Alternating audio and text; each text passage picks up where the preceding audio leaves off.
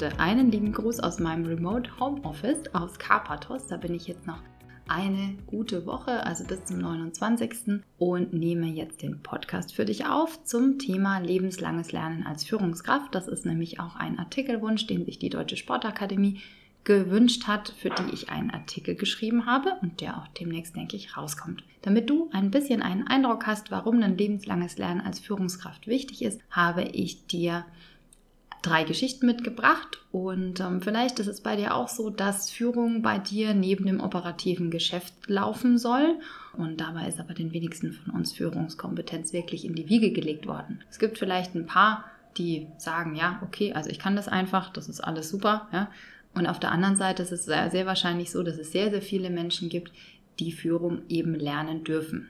Und ähm, das darf man sich natürlich auch zugestehen und auch sich trauen. Es gibt nämlich für Führung nicht wirklich jetzt eine Uni, wo man jetzt sagt, okay, und da gehe ich jetzt raus und dann bin ich irgendwie Top-Führungskraft, egal in welcher Branche, mit welchem Team und in welchem Unternehmen.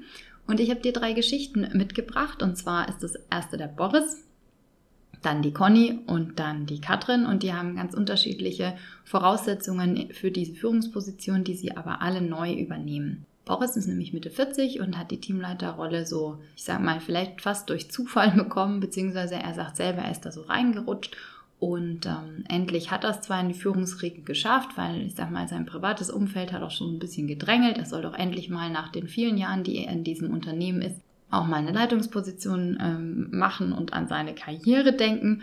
Und Boris ist aber eigentlich ein sehr guter Facharbeiter. Das heißt, der hat eine unglaublich hohe Fachkompetenz und ist einfach der Beste auch aus seinem Team. Und jetzt ist aber sein Chef in Rente gegangen und Boris sitzt auf seinem Chefsessel. Und da fühlt er sich im Moment noch relativ einsam, weil er eigentlich seinen alten Job ganz gerne gemacht hat.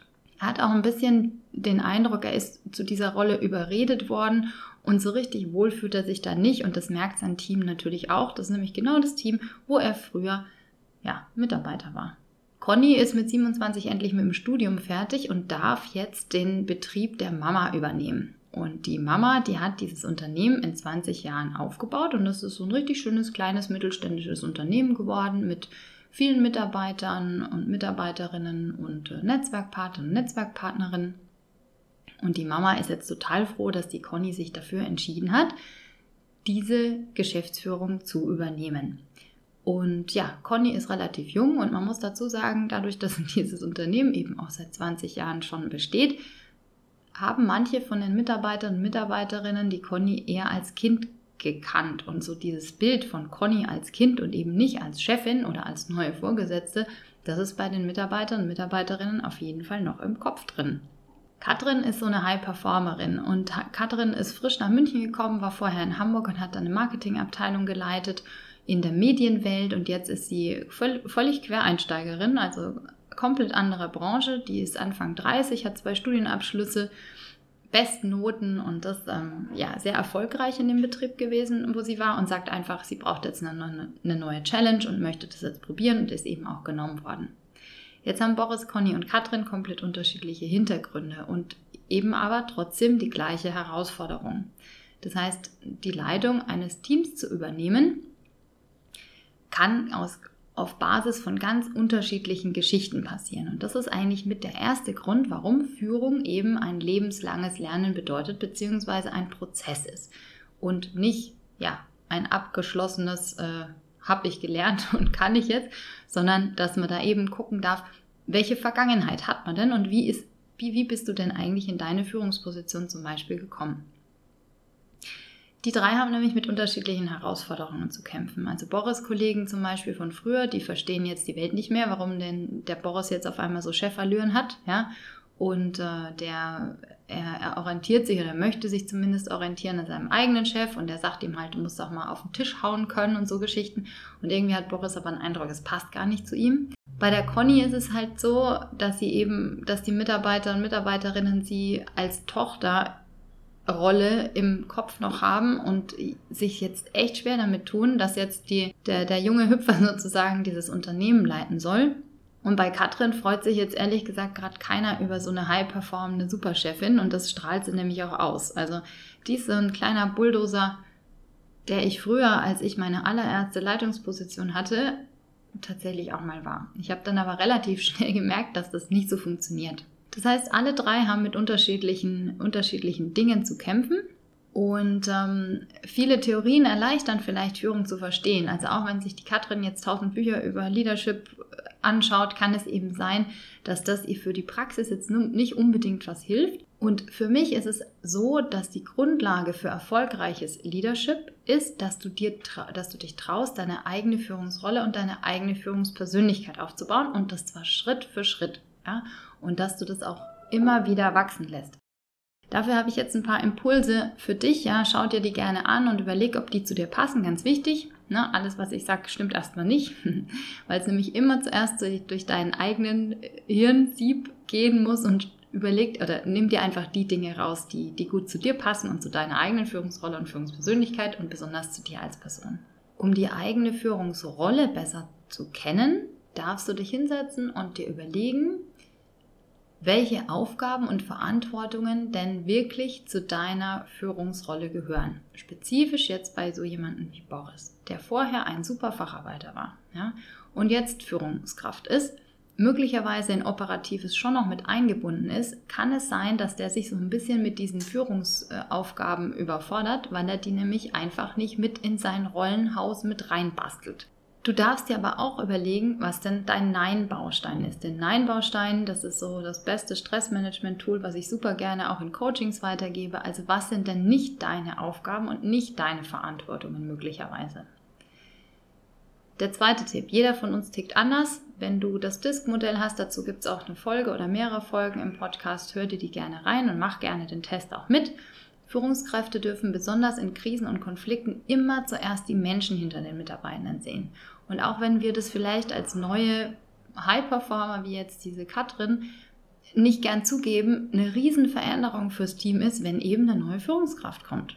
Das heißt, da darf man genau schauen, was habe ich denn eigentlich an Stärken und Schwächen und welche Stärken und Schwächen haben meine Mitarbeitenden und ich darf auch einfach mich mit denen persönlich unterhalten. Besonders jetzt, wenn es darum geht, mit Führung auf Distanz oder wenn, wenn du deine Leute gar nicht jeden Tag siehst, ja, lerne deine Leute unbedingt zuerst immer als Mensch kennen, weil da stecken nämlich diese Stärken und Schwächen, auch wenn die sich natürlich mit den Stärken und Schwächen von den, von den Leuten, also ich sag mal als, als Mitarbeitende und Fachkräfte und so weiter überschneiden, aber die Stärken, die wir haben, die, die, unsere, die mit unserer Leidenschaft verbunden sind, ja, das sind Stärken, die haben wir sehr wahrscheinlich auch ja, als Person. Und wenn du es schaffst, die emotionalen Stärken herauszufinden, so heißt es nämlich dann, dann schaffst du es auch in Veränderungsprozessen, die Leute so zu motivieren, sich für möglicherweise Aufgaben einzusetzen, die jetzt nicht ganz in die Rolle passen oder in die Stellenbeschreibung, die sie haben, weil sie einfach diese Aufgabe gerne übernehmen. Das heißt, Stärken, emotionale Stärken ist auch nochmal ein Unterschied. Eine gemeinsame Wertebasis ist somit, finde ich, der erste Baustein für eine gelebte, gesunde Teamkultur. Was heißt das genau? Es kann sein, dass dein Unternehmen oder auch dein Team sowas wie ein Leitbild hat. Ne? Und das darfst du hinterfragen mit deinem Team und einfach mal schauen, passt es denn jetzt gerade noch zu unserer aktuellen Situation dazu und welche Dinge aus diesem Leitbild dürfen wir denn übernehmen? Ganz wichtig, das alte wertschätzen, ganz, ganz wichtig. Warum? Weil besonders Leute, die sehr lange in diesem Unternehmen sind, möglicherweise sonst richtig auf die Barrikaden gehen, altes wertschätzen und neues, was für gut passt, dazu packen. Und da bist du als frischer Wind in diesem Team, ja, hast du einfach eine Riesenchance, da nochmal richtig schön reinzugucken und mit deinem Team gemeinsam eine neue gemeinsame Wertebasis aufzubauen auf Basis von der alten Basis, wenn sie denn zu dem passt, wie ihr so seid. Ne? Also zur Teamkultur, zur gelebten Teamkultur und zur gelebten Unternehmenskultur. In Krisen- und Veränderungsprozessen schaffst du als Führungskraft den bestmöglichen Rahmen. Und dazu gehört es auch, dass du deinen kleinen eigenen Perfektionismus und deinen Controletti, wenn du den haben solltest, ein bisschen hinten anstellst. Ja? Also Controlettis und Perfektionisten tun sich sehr, sehr schwer in der Bewältigung von Krisen, weil es gibt nämlich einfach kein Perfekt in der Krise oder in einem Veränderungsprozess. Das heißt, auch in dem Veränderungsprozess, wo du neu in ein Team als Führungskraft kommst, gibt es kein Perfekt. Wenn du dir dein eigenes Perfekt zusammenbastelst, kannst du das auf einer Skala von 0 bis 10 einfach mal für dich definieren. Was wäre denn der ideale Zustand, den du oder die ideale Führungsrolle, die du haben möchtest, ja, oder die ideale Kommunikation mit deinem Team, alles fein. Das ist aber eben sehr wahrscheinlich nicht der Ist-Zustand. Den darfst du auch definieren und dafür vielleicht auch eine Zahl festlegen. Also mal angenommen, du sagst, mein idealer Zustand ist die 10, den definierst du und der aktuelle Zustand ist vielleicht eine 4, weil jetzt gerade eben es doch echt hakelt, dann kannst du dir Schritt für Schritt überlegen, welche Dinge und welche Meilensteine und welchen Rahmen du besonders selber brauchst, um dann zu diesem besten Zustand, bestmöglichen Zustand hinzukommen. Und das natürlich gemeinsam mit deinem Team. Warum? weil so eine Führungskraft allein an vorderster Front ist sehr, sehr einsam. An Skills brauchst du dafür, dass du dich traust, Neues auszuprobieren, dass du eine Vertrauensbasis schaffst mit deinem Team und dass du auch einen freundlichen, offenen Umgang mit Fehlern ich sag mal, nach außen ausstrahlst. Ja? Also das heißt nicht, dass du jetzt absichtlich Fehler machst, damit auch jeder weiß, dass du nicht perfekt bist. nein, nein, nein. Sondern dass du ein Vorbild bist. Ja? Dass du auch sagst, okay, liebe Leute, wir sind jetzt hier in einer neuen Konstellation. Ich weiß, wir, wir haben jetzt neue Ziele oder was auch immer ihr da jetzt gerade habt. Und das heißt, wir lernen voneinander und miteinander und dürfen uns da ausprobieren und Fehler sind willkommen, weil wir nämlich durch die Fehler von den Leuten wachsen können. Das heißt dann auch, wenn du das schaffst, dass das in deine Teamkultur mit einbezogen wird, dann kannst du es auch schaffen, dass die Fehler nicht unter dem Teppich landen. Weil da modern sie nämlich vor sich hin und ich sag dir, die ploppen irgendwann raus. Meistens dann merkst du das als Führungskraft, wenn es dann Fluffung gibt oder so Geschichten.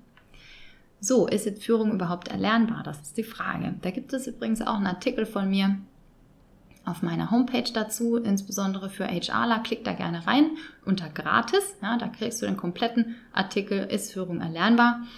Mm, jetzt aber hier in dem Podcast in dem Rahmen nochmal, um auf unsere drei Charaktere einzugehen. Die Chefallüren von Boris. Ist die Frage, ist der Boris denn wirklich in seiner aktuellen Aufgabe glücklich? Hm, wahrscheinlich eher nicht. Und der erste Schritt, den du, den du tun darfst, wenn du eine Führungsposition übernimmst, Du darfst bewusst entscheiden, ob du die überhaupt haben möchtest, egal was die anderen sagen.